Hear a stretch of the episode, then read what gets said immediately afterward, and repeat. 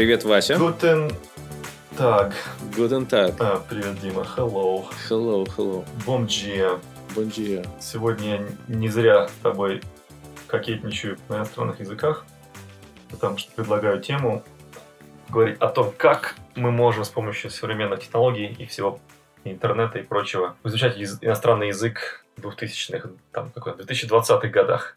Я считаю, ты более чем квалифицирован такие вещи делать, потому что ты изучил несколько языков на том уровне, что ты можешь, по крайней мере, в быту общаться. Это очень маленький процент людей, на самом деле, знает больше, чем два иностранных, э, больше, чем два языка, то есть несколько иностранных языков знает микроскопический процент людей.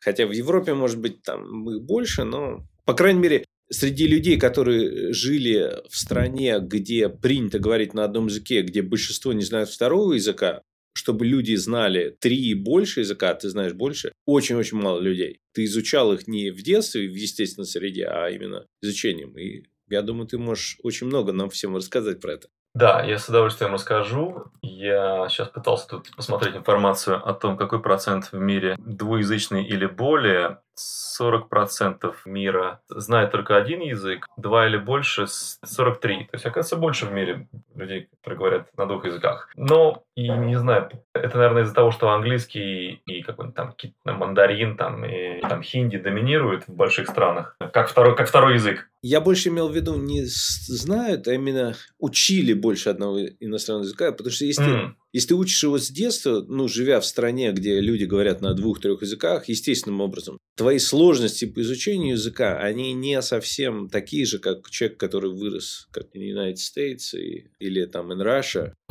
Ну, или там, какой сейчас, какая хорошая би- били- билингвистика, при- пример. Даже, даже, может быть, Украина сейчас неплохой пример, да, то есть люди говорят на двух языках спокойно. Или, ну, вскоре будет так Беларусь, там, то есть молодежь, молодежь тоже там знает белорусский, у них там классы в школе и все прочее. Но похожие языки, но все равно не разные. Наверное, хороший пример это какой-нибудь в Индии, хинди плюс какой-нибудь совсем другой язык в Индии. Вот. А так большинство людей, конечно, не знает и знать не хочет. И вообще, как это э, я наблюдал за людьми, за россиянами, за американцами, у людей как-то слишком сильно чувство стыда за то, что они плохо говорят, как бы это давит, и они не изучают поэтому очень хорошо иностранный язык. Плюс, конечно же, помогает сильно.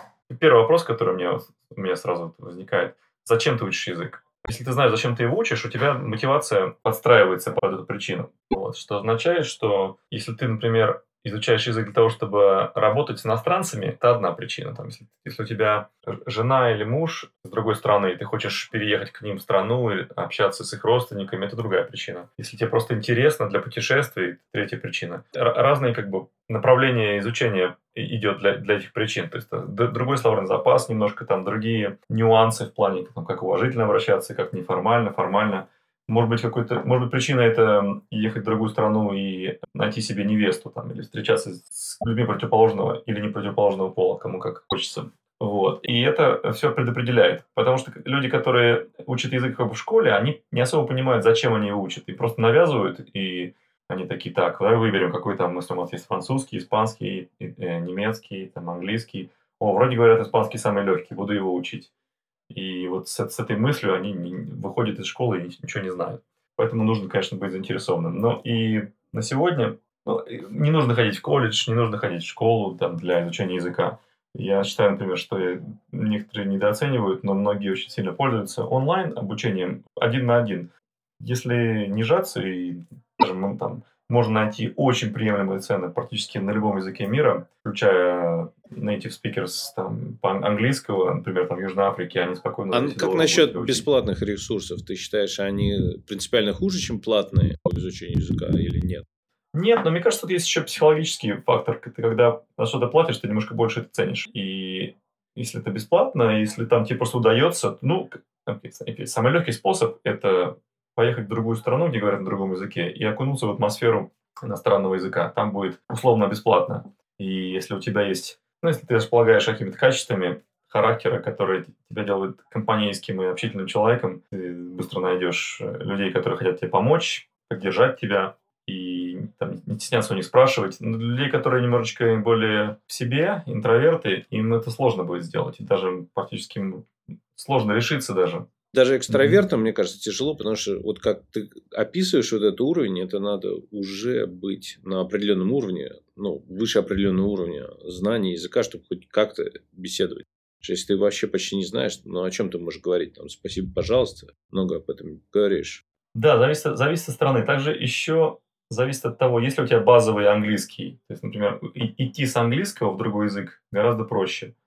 Потому что, э, поскольку большинство людей в мире может и хочет говорить на английском, ну хотя бы потому, что они знают, что лишняя практика не помешает, это полезно, там туда-сюда. Туризм практически невозможен успешный без английского, э, такой глобальный, то тебе это помогает. Например, у меня есть э, друг, который поехал в Бразилию, и у него был только, ну, кроме русского, у него еще базовый хороший английский был. И он не учил португальский, и чисто на английском так вот скользил. Иногда спрашивал, что это, как это будет по-португальски, что такое. То есть он в итоге разговорным его не сделал, но он знает достаточно всяких мелочей, чтобы понимать контекст, чтобы что происходит там. То есть у него, скажем, английский ему дал возможность общаться, продолжать там в Бразилии. А, но на мой вкус я бы хотел все-таки всем предложить немножко более вникать, а это смотреть на YouTube и так как обучающие программы, так и нативные, то есть новости каких-то ютуберов популярных, э, которые говорят на языке, который вы учите. Также это перед сном себе ставить, там, ну, так сказать, себя так даже, ну, просто окунуть в это.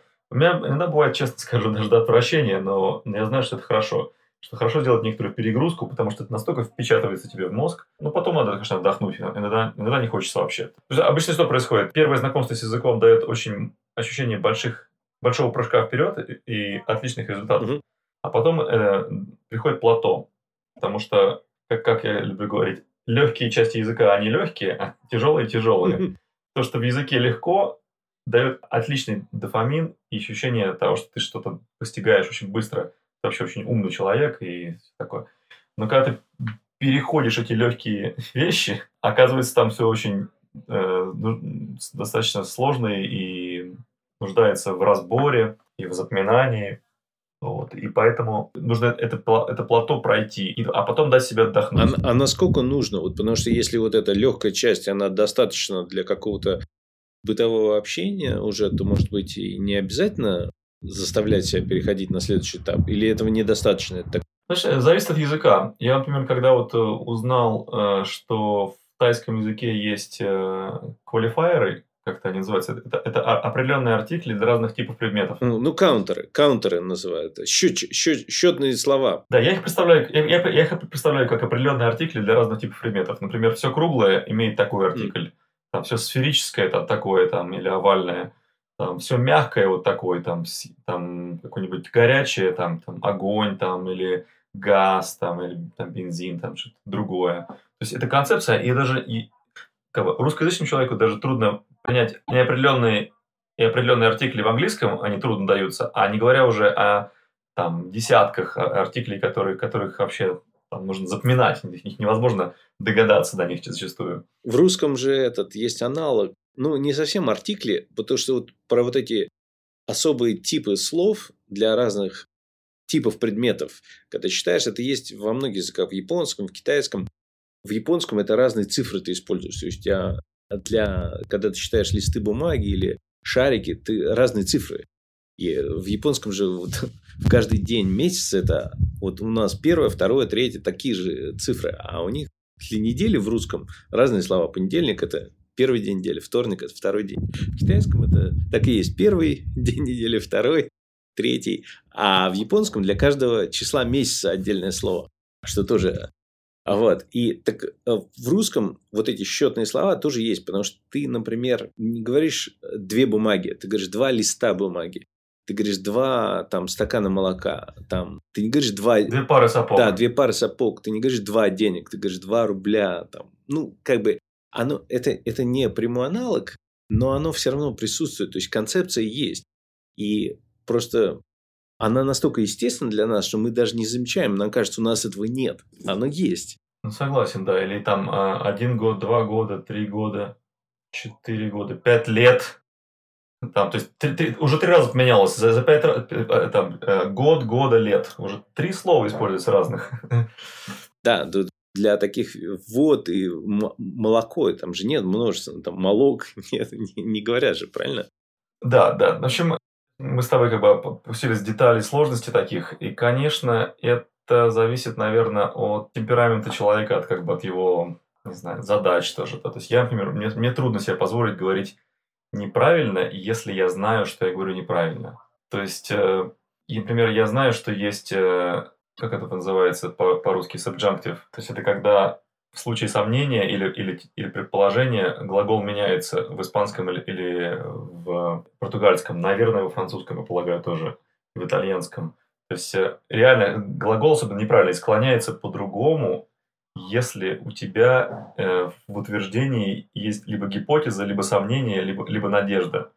Вот. И это, конечно, очень-очень затрудняет, потому что ты, я, я знаю, что нужно склонять вот так вот, но у меня нет словарного запаса, чтобы вспомнить на ходу, как это склонить. Поэтому я использую э, обыкновенное склонение. Это что типа, типа как там, типа я хочу туда ходить, э, а потом не ходить, и будем вместе приходить. Ну, что-то как-то звучит вроде правильно, но как-то коряво при этом. То есть тебя поймут, но к тебе отношение будет как э, к человеку, который там новичок, которого там, который немножко еще так наивный, там, не соображает чем, точно, что он говорит.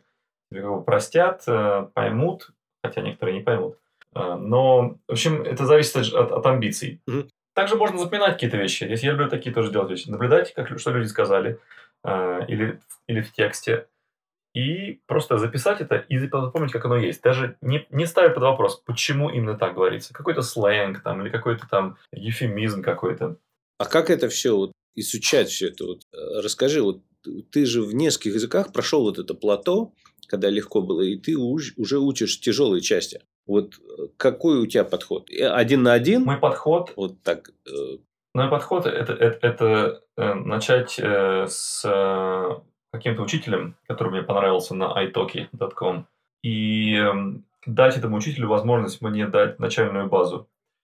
Я считаю, что самому учиться языку, для, мне, мне это вообще не близко. То есть начинать учиться. Продолжать самому отлично, я полностью поддерживаю. А начинать самому мне не нравится это, потому что я хочу, чтобы мне все самые basics просто сразу в лоб дали, дал носитель языка. Угу. Э, чтобы, мне, чтобы я не наступал ни на какие там э, ямы не падал там на самом начале. Просто мне, чтобы сказали там, знаешь, там типа вот, э, вот тебе там на первые 100 километров указания, как, как, как доехать, и я буду у тебя в наушнике, если что там. И вот как бы поехали. То есть вот как-то вот так вот. А дальше уже, когда я осваиваюсь, я могу уже сам. То есть это как бы э, велосипед с, с страховыми колесиками, можно их от, отбросить в процессе. Угу. То есть я сейчас, наверное, просто португальском вот на таком уровне. И я провел часов так 20, наверное, с учительницей.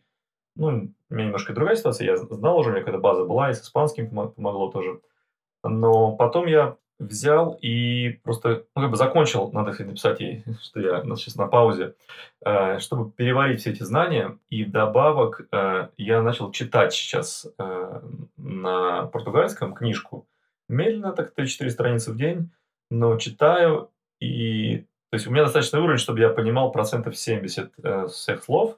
Это дает мне процентов 90 понимать смысл. Также я общаюсь с людьми, куда-то выхожу, там, у меня появились какие-то знакомые, которым можно написать на WhatsApp, там, слушай, я вот, такая вот у меня фраза, я перевел ее сам, или там перевел через DeepL, там, или Google Translate, как звучит? Мне скажут, звучит слишком формально, звучит слишком неформально, там, подстроит ее, и я таким образом, так сказать, выравниваю свой, свои знания. И также я веду э, на, на телефоне, который также на, дублируется у меня на компьютере, такой запис, документик такой, в котором я пишу все, что мне нужно запомнить. Я не всегда туда смотрю постоянно, но, по крайней мере, процесс этот вот запоминания, спрашивания. Ну, хотя вчера мне в, э, в кассе в супермаркете спросила э, через маску кассир что-то, и я не понимаю. Я говорю, я не понимаю. Она мне еще раз повторяет, я опять не понимаю. И она такая, типа, махнула рукой на меня, типа, понятно, иностранец, не буду его... Ну, мне, мне я такой внутренне подумал, так, ну, не хочу бросать этот вопрос. Я хочу понять, что она меня спрашивает. Я начну, начну спрашивать ее, я объясняю, говорю, я не понял, я иностранец, И я хочу понять вопрос. Можно повторить вопрос? Она стянула маску и повторила его, и тогда я его понял. Мгм. И я просто вначале так не делал, то есть у меня не было такой уверенности в себе. А сейчас у меня есть уверенность в себе, э, скажем так, не дать себя как бы поместить в категорию просто людей, которые не понимают. То есть я, я, я не понял, но ты я не отстану от тебя, пока ты мне объяснишь, что ты от меня хочешь. Это, конечно, это следующий уровень уже. Да, да, да, это очень круто. Слушай, а вот я многим советую, ну, я как бы для себя это открыл этот способ очень давно, когда с английским начинал, что один из таких надежных способов это взять какой-то фильм, просто выучить его наизусть. И для меня это офигенно сработало. Я, ну, очень-очень многим людям это посоветовал, и кто не поленился, это сделал, они говорили, что это офигенно работает. То есть, берешь фильм и полностью выучиваешь все а, с интонацией. Вот, все, все диалоги, все, все слова оттуда. И это как бы разбивает все, что есть в этом фильме, как, становится как лего. И ты можешь разные фразы по-другому строить, и это выводит твой язык на новый уровень. Э, Мне кажется, это интересный подход, и я сам его не пробовал. И для моего, для моего типа характера это немного... Ну, меня пугает такой объем работы. Э, То есть э, выучить э, целый фильм. Мне я как-то в свое время ра- работал с э, тренером по акцентам в Голливуде. И она, она мне сказала, выбери своего любимого, свой любимый акцент, у какого-нибудь актера, например, вырежи его с YouTube, аудио, потом э, возьми каждую фразу секунд так по 10, как-то не больше, и размножь ее 7 раз. Мгм. И между каждым повторением сделай паузу, чтобы повторить за ним. И потом берешь следующую фразу и еще 7 раз. И так фраз 10. И вот будет у тебя 70 раз нужно будет повторить. Едешь в машине, идешь по улице, ставишь на плеере в телефоне и повторяешь. И вот так вот, таким образом э, люди выучивают акцент. То есть она, она э, была тренером по акцентам для именно голливудских актеров, которым, например, англичанам, которым нужно играть американцев, не знаю, там, русским, которым нужно играть немцев Мгм. и так далее. Ты берешь просто модель, и копируешь, и просто, просто так повторяешь. Это я делал, и мне это легче и ближе, чем целый фильм выучить. Фильм, мне кажется, это, это огромный труд. Э, Скажи мне, э, сколько это занимает? Месяц, месяц занимает. Месяц, понятно. То есть ты месяц по полчаса, час в день, каждый день, но это вот реально мой опыт показывает, что это нельзя это делать, когда ты вообще ничего не знаешь. То есть, когда у тебя очень-очень такой базовый язык, ты толком не можешь говорить, но ты проходит этот месяц, особенно это для ситуации, если ты не находишься в стране, где не, к тем, не с кем тебе практиковать. Ты проходит у тебя месяц, и ты через месяц, выучив этот фильм, можешь довольно сносно говорить уже почти на любую тему. Интересно, я, я- я советую всем слуш- слушателям, которые хотят изучить, попробовать такое. Хотя бы, хотя бы, хотя бы какую-нибудь серию какого-нибудь сериала, там, если там э, целый там, полтора-два часа это сложно, то хотя бы там минут 20 какого-нибудь шоу. Ну да, да. Ну, можно взять там короткометражный фильм там, на три минуты и выучить его. Ну, то есть, фильм ты так и учишь. Ты сначала учишь сцены, сцена за сценой, то есть, диалог за диалогом.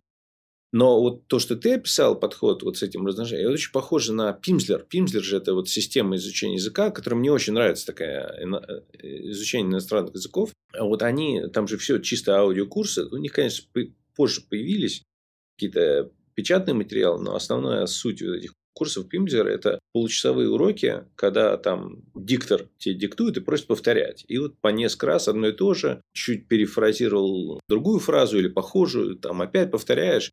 И они так учат произносить именно, у них еще вот, они просят тебя повторять, когда новое слово длинное, они начинают его с конца там. Ну, интересно, это Пимзер, мне кажется, очень хорошие аудиоуроки. И сейчас же много новых появился, Розетта, там, куча, куча всего. Ты каким-нибудь пользовался из них?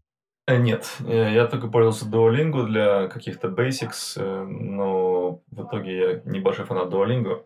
Я больше люблю Anki, это карточки, которые на телефоне. Там есть всякие разные, уже в комьюнити есть такие словари, и мне вот нравится, когда большая пачка слов и с, с примерами предложений, предложений, как они должны звучать. Даже с аудио есть такие, которые тебе показывают слово, ты его угадываешь, потом тебя спрашивает, ты правильно угадал его или нет, то есть там как это, это было угадать его сложно, нормально или трудно, или легко. Вот. И это, ну, тоже я не очень много анки занимался этими карточками. Я больше все-таки слушаю аудио на, на, смотрю на YouTube и смотрю фильмы с э, субтитрами. Иногда я включаю даже, поскольку Netflix позволяет мне включать португальские сейчас субтитры. То есть ты по-португальски с португальскими субтитрами смотришь, да?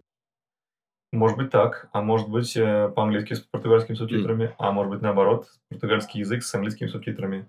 То есть э, постоянно меняю, чтобы контекст так вот вра- вращался. М, Интересно. Слушай, а вот помимо изучения же вот языка, как смысла, же иногда еще же надо письменность выучить. Вот тайский алфавит как ты учил? Тайский алфавит есть приложение сейчас на, на телефоне, которые китайский, и, и японский, и тайский, и все эти алфавиты показывают в игровой форме. То есть они там, например, там, если звук там К, то он там как бы как птичка, там, да, какая-нибудь там нарисован вокруг него, как будто, который каркает, там, и так далее. Там.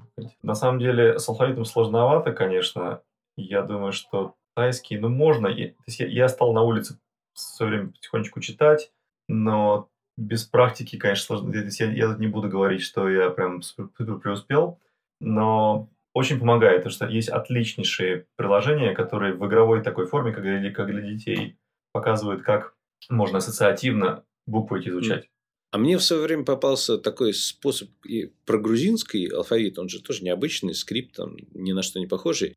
Там, ну, как бы, вот в грузинском алфавите есть все буквы, как бы, аналогичные звуки, как во всех других языках. И идея такая, что ты берешь текст на, ну, предположим, 30 страниц, и на первой странице заменяешь только одну букву, предположим, букву А. Вместо русской буквы А ты все те же слова заменяешь грузинской буквой А. Второй странице добавляешь вторую букву О. И весь текст такой же, э, просто ты читаешь текст, который неважно о чем, который ты хочешь прочитать. На третьей странице там третья буква появляется.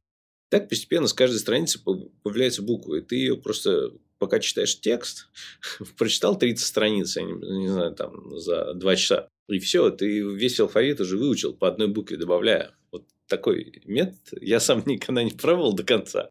Мне кажется, должно работать. Звучит неплохо, не пробовал. И я помню, я выучил как-то за один вечер корейский способ написания и мог уже что-то писать прямо на той же неделе. Там я включал свое собственное ассоциативное мышление, на что мне буквы напоминали, так я как бы их запоминал. Но это все, это все индивидуально зависит от, эм, от языка.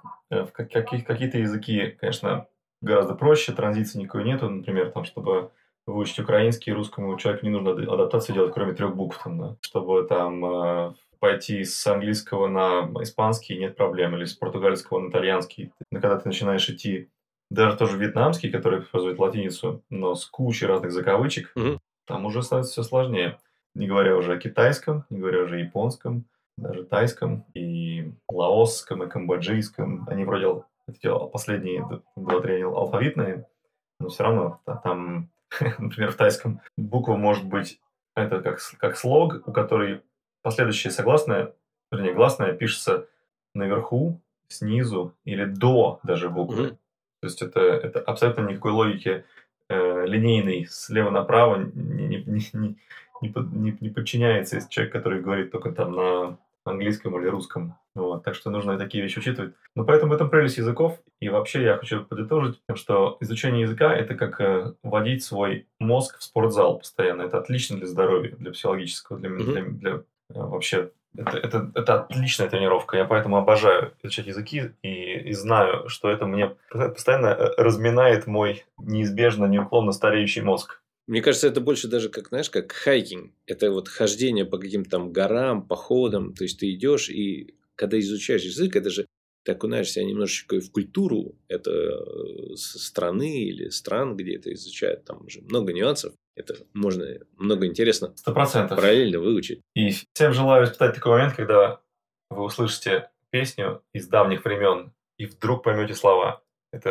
это потрясающее чувство. Ну хорошо. Я, я, конечно, думаю, что несмотря на все технологические достижения и то, что я считаю, что перевод будет лучше и облегчит, я думаю, изучение языков все равно ну, нужно и важно, и, интересно, и полезно для развития мозга. Сто процентов. Так что, если у вас есть э, желание, дорогие слушатели, знать что-то еще и, может быть, углубиться в какие-то техники, мы можем вернуться к этой теме.